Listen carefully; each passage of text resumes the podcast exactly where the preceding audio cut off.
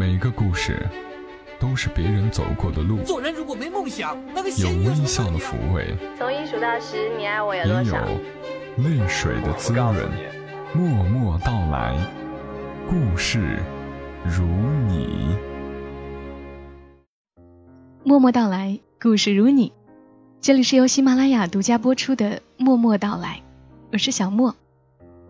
小莫曾经有一期节目是《直到我们相遇》，寇寇良写的那一段布施与重遇来去，你还记得吗？写的是寇寇良在老挝的琅勃拉邦一个早晨的经历。那是小莫目前为止最喜欢的一期节目，没有之一。喜欢内容，也喜欢当时的状态，包括背景音乐等等。所以今天我再来念念《直到我们相遇》这本书吧，还是发生在琅勃拉邦，但是又是另一个故事了。用到的背景音乐依旧是崔贤亮的《村中的呢喃》。鲜花小巷以及收藏者，作者寇寇良。到了琅勃拉邦之后，从总是饿到不知道为什么慢慢失去了吃东西的欲望，而这种失去，竟是一种让身心都非常舒服的失去。八年的美食评论工作把我的胃口养得相当刁，相当大。每次到了睡觉前，觉得肚子饿，我都要喃喃地说“何以解忧，唯有鸡腿”，然后默默地去冰箱里找出一堆东西吃完，才有精力睡觉。吃到不好吃的，或是做的不够精细的食物，我是会怒的。如果不是从小接受了九年义务教育，爸妈又管得严，深圳五城餐馆恐怕都要被我掀桌子。但这个黑煞星到了老挝，居然开始不怎么吃东西了。在北部的那些乡村里，是真的没有东西可吃，每日固定一到两顿米饭，或者晚上在夜市里买点烤肉。慢慢的，竟然也习惯了这种贫乏，觉得每天只吃一点东西是很正常的，一点糯米饭，一点青菜，的确非常顶肚子。若哪天买了烤肉，多少就有点吃撑了。不过区区半个月，我的肠胃已经彻底变成了一个老挝肠胃，吃的很少，很清淡，四肢也开始紧实起来。过去的轻微水肿不见踪影，少吃多动，我被迫执行的这四个字，结果原来很舒服。琅勃拉邦算是老挝的美食之都，即便如此，我走进餐馆的原因，也更多的是为了打发无所事事的时间，或者说，我就是去无所事事的。昨天的那顿晚饭是在河边一家小餐馆里吃的。每天傍晚，我都会留在河边，看小船一点点靠岸，看天色经历从黄到红的各种变化。然后咕嘟一声，彻底深蓝。餐馆里每张餐桌都被一盏昏黄的小灯勉强照亮，灯下飞舞着七八百只小虫子，偶尔会有十来只冲上来咬我裸露在外面的皮肤。被咬多了，其实也就习惯了。老板非常细心，把旁边一个很大的风扇的头拧过来对着我吹。把所有小虫子吹得魂飞魄散。然而不到一会儿，另外那桌原本享受着风扇除虫福利的人，就又被小虫子咬得叫起来。我看了他们一眼，断定他们是美国人，到哪里都只穿短裤和背心的美国人。我身后是一个俄罗斯男人和一个中国男人。俄罗斯男人在跟中国男人诉说自己的一生。关于他的三次离婚，以及所做过的十来个工作，而那个中国男人则在跟他解释自己的基因如何好，天赋异禀，比大多数人都聪明。我跟老板解释，我只吃很少很少的糯米饭，老挝的糯米饭都装在一个竹篓里，一人份的那种竹篓大概有苹果大。以前我一定可以吃两篓，现在只能吃半篓。就着两个男人的离婚故事和基因话题，我把半篓糯米饭和几片笋吃完了，一直饱到了第二天早上。在前几天的城市漫游里，恍惚记得有个路口，从那个路口看进去，繁花一片。我决定去找那个开着繁花的路口，原来就在不远处。所有的繁花都来自同一株三角梅，同一株三角梅开着白色和粉红色的花，遮蔽了小巷的半个天空。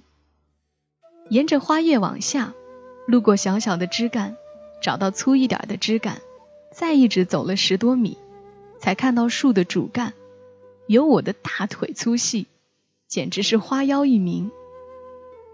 蓝天花荫下有个异常整洁的竹棚。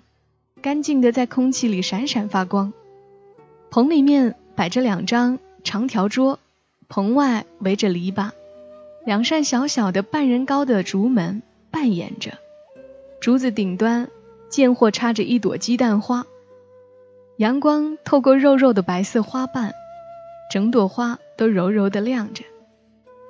我推门张望，挽着发髻的年轻老板娘冲我点了点头，指了指身边。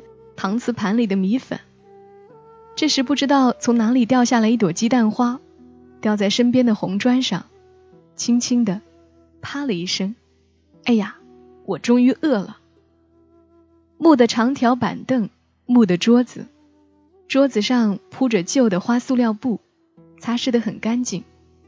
桌上有几个小桃花盆，盆里插着掉下来的三角梅和鸡蛋花，拥拥挤挤。认认真真，好似小学生排队。这家卖的是拌粉，而非一直习惯的汤粉，用的是卤肉汁，已经烫好放凉的米粉上撒着切成小块的卤肉，几片薄荷叶，一点烫了的豆芽。早上的空气是清凉的，米粉也是清凉的。老板娘默默地开了一瓶汽水。小心的放在我的盘子旁边，我冲他笑，他也冲我笑。算钱的时候，他没算那瓶汽水的钱，摆摆手，点点头。并没有其他客人。老板娘把我吃完的碗筷拿到后面去洗。我在他的凉棚底下摸摸这里，摸摸那里，三角梅偶尔从天上掉下来，旋转着，轻飘飘的。落在地上也没有声音。我把三角梅都捡起来，也插到那个拥挤的小花盆里。老板娘看到了，又冲我笑笑，递过一杯清水。我们一直没有说过一句话。然后我的目光才落到隔壁的那栋小木楼上。那是一栋两层的小楼，木板因为年月的关系，已经变成灰色的了。所以它隐藏在花荫里，才毫不起眼。但是它的样子看起来，却又是一副有故事的样子。你知道，电影里总有那么一些人，哪怕早上起来刷牙，你都能一眼看出他马上要去银行抢五千万。这栋小楼就是那种人。走近前去，发现其实，在不愿意被人发现的地方，还有个招牌。写着“文化艺术老纺织品画廊”。既然如此，就上去看看吧。脚边的水龙头下有个小桶，装着刚洗好的棕榈花。二楼的露台上有张木头单人沙发，垫子旧旧的，感觉主人才离开不久，马上就会回来。探头进去看一眼，分明是一户人家。当然是大户人家，但并没有任何人在里面。有人吗？我四处探着脑袋，扬声问了一下。四下只有风吹过树叶的沙沙声，连蝉都不叫，我却在叫，真丢人。我缩回脑袋，既然没有人，就进去吧。进去以后，颇花了一点时间才习惯屋子里的阴暗。深色的木头地板，深色的木头沙发，深色的木头柜子，深色的木头箱子，深色的木头门，深色的木头百叶窗，一切都是木头。也对，很东南亚。然后从箱子里钻出一个男人，好吧，他不是从箱子里钻出来的，可是他无声无息到根本无法对自己的来历自圆其说。瘦瘦的长脸，斯文的看起来几代人都没有种过田的样子。深色的皮肤，深色的短袖上衣，深色的大短裤。他拉出一张深色的木头板凳，深色的坐在深色的阴影里。他托着下巴对我说：“嗨。”我指着一个架子里成叠的织物问：“请问可以看吗？”他扬了扬下巴，意思是请便。打开第一张的时候，我就呆了。它真美呀，它真细密呀，它真讲究啊！不需要任何专业知识，你就知道它一定是老旧的手工东西。而不是把一件机器新制成的东西做旧了。日本有种工作叫小鸡性别识别者，就是分辨小鸡性别的人们。他们的工作是把看起来一模一样的小鸡分成公的一堆、母的一堆。他们的工作方式是拿起来放到合适的一边去。等小鸡长成以后，人们发现竟然都分对了，问他们。你们是怎么看出小鸡性别的？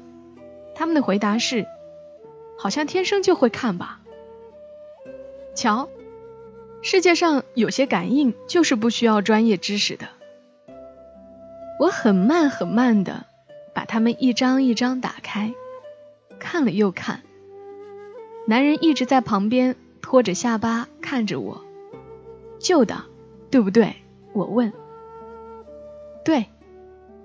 我怎么知道它是旧的还是做旧的呢？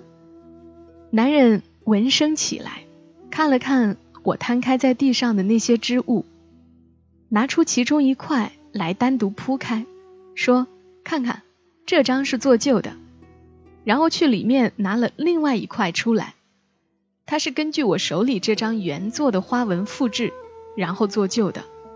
说毕，他哗的一下把第二张打开。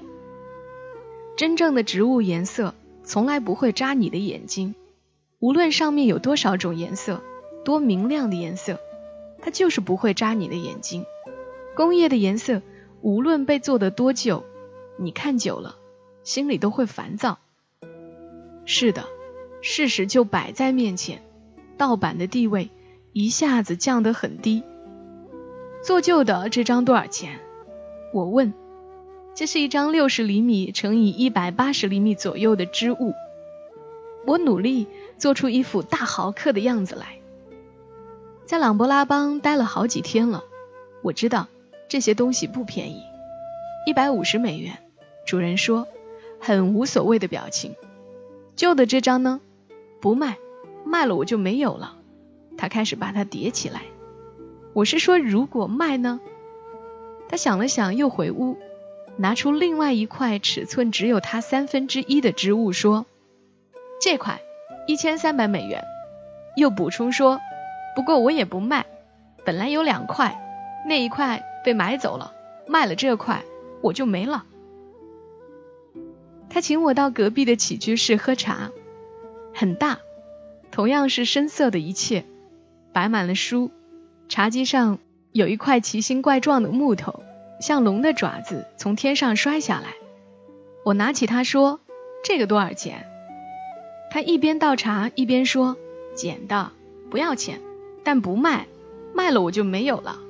不要老想着买东西，你又不是在购物。”于是聊天。男人是织工的后代，他的祖辈开始就是村里有名的织造大师。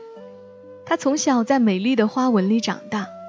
长大以后出国读过书，因为惦记老挝的宁静，就回来了。回来以后，他发现这些古老的花纹随着老人们的逝去，已经在慢慢的消失。你看到夜市里那些廉价的工业纺织品吗？他们在吞噬老挝的手工织物，没办法，他们太廉价。他说。于是他开始挨个村庄收集这些古老的织物，保存它们，同时也找织工努力的还原一些老的花纹。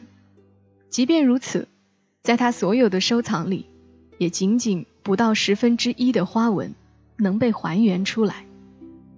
每一个花纹都是有意思的，你知道吗？他打开一些书籍，又打开更多的织物，例如这个菱形。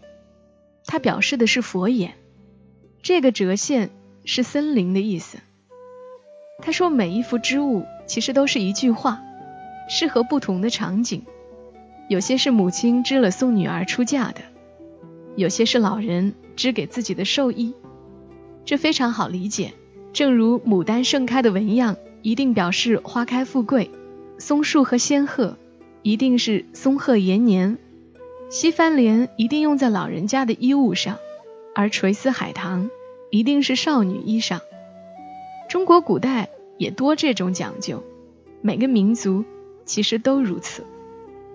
母亲常说我们这代人不讲究，说起来其实也就是忘了祖宗的文化了。除了还原纹样以外，你收集这些干什么用？我问。其实我想问的是。你搞这些事情来钱吗？干什么用？不干什么用啊？总得有人把一些事情做一下吧。至少去做个展览什么的吧。我不甘心。很少。去日本和欧洲做过两次。他说他不介意拿这些去做展览，他介意的是这里有些纹样，连他自己都没有研究透是怎么回事。做展览的时候没法告诉别的国家的人。日本的西镇织也很出名，对不对？也是保留的很好的谜语。我喝了一口茶，一只猫走进来，看了看那些织物，跑到角落躺下了。是的，去日本做展览，遇到他们生产最高级和服腰带的一个品牌负责人，他让我回老挝组织生产一百条和服腰带。就用老挝的传统花纹，然后呢？然后做不到。他笑笑说：“你很难让老挝人集中起来生产一个什么东西，还得按时，还得按量。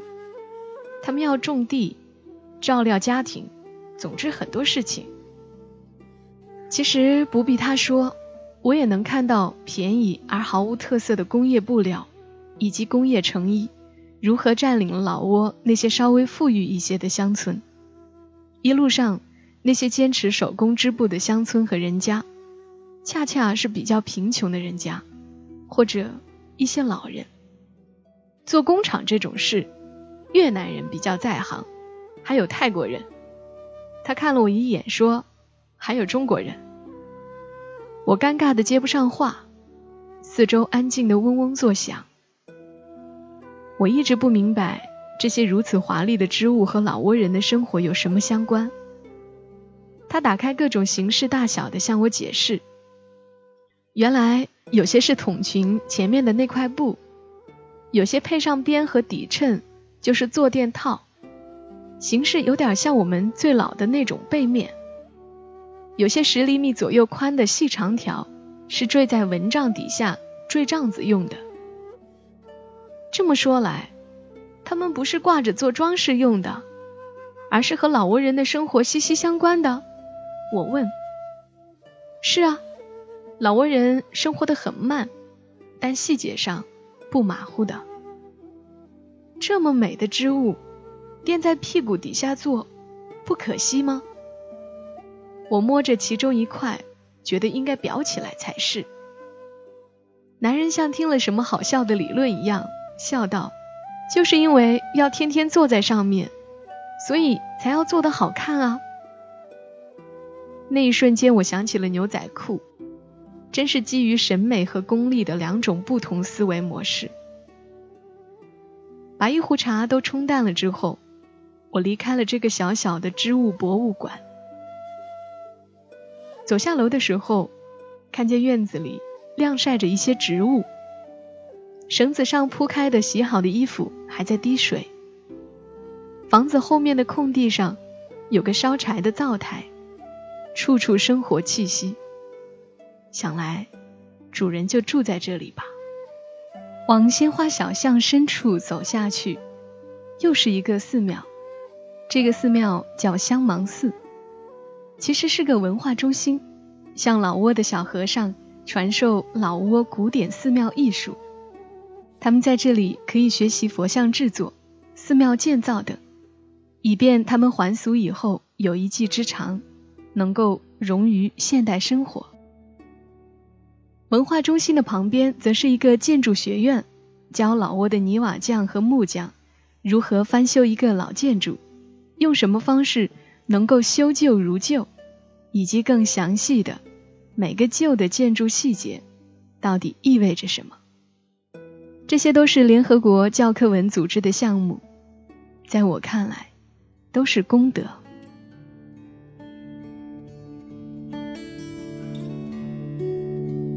Some dreams are big, some dreams are small, some dreams are carried away on the wind and never dreamed at all. Some dreams tell lies, some dreams come true. I've got a whole lot of 刚的文字来自于 dreams Coco 梁 I can，豆 dream 蔻年华的蔻，栋梁的梁，出自于他的书《 直到我们相遇》。在这本书后面，这本书的编辑写了一段相遇的故事。他问 Coco 梁：“你是带着多少人的眼睛和多少人的心去旅行啊？”Coco 梁说：“你这么一说，让我觉得后面滴溜溜跟了一堆东西在小跑。”于是他们就相遇了。这就是他们相遇的故事。他说：“我和扣扣，一个有心的编辑，和一个满世界收集故事的人，一个满世界收集故事的人，就成了今天节目的标题。”跟你们分享这个故事的时候，我突然想起我昨天在朋友圈看到一段视频，是关于一个长沙的哥们儿做臭豆腐的一个视频。视频最后，他说了一段这样的话。他说：“现在别人都叫我程总，但实际上我还是喜欢别人叫我程师傅，因为在我爷爷做臭豆腐的时候，别人是叫他程师傅；在我爸爸做臭豆腐的时候，他们也是喊他程师傅。到我这里，也希望别人喊我程师傅，就有一种传承的味道。默默到来，故事如你，感谢你听到我。”也欢迎你关注“默默到来”的公众订阅号，“默默到来”的全拼再加一横杠。小莫感谢你们的收听，还要特别谢谢那些给我打赏的朋友。我们下期声音再会，小莫在长沙跟你说晚安。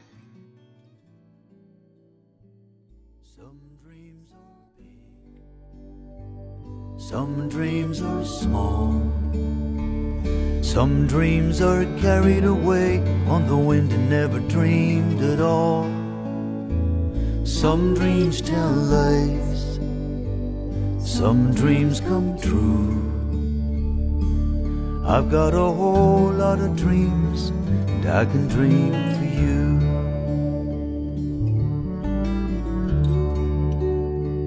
Some call it fate. Some call it chance. Some call it waiting around for someone to ask you to dance. If I had my way, if I could call the tune, you wouldn't have to wait, cause I'd dance you around the moon.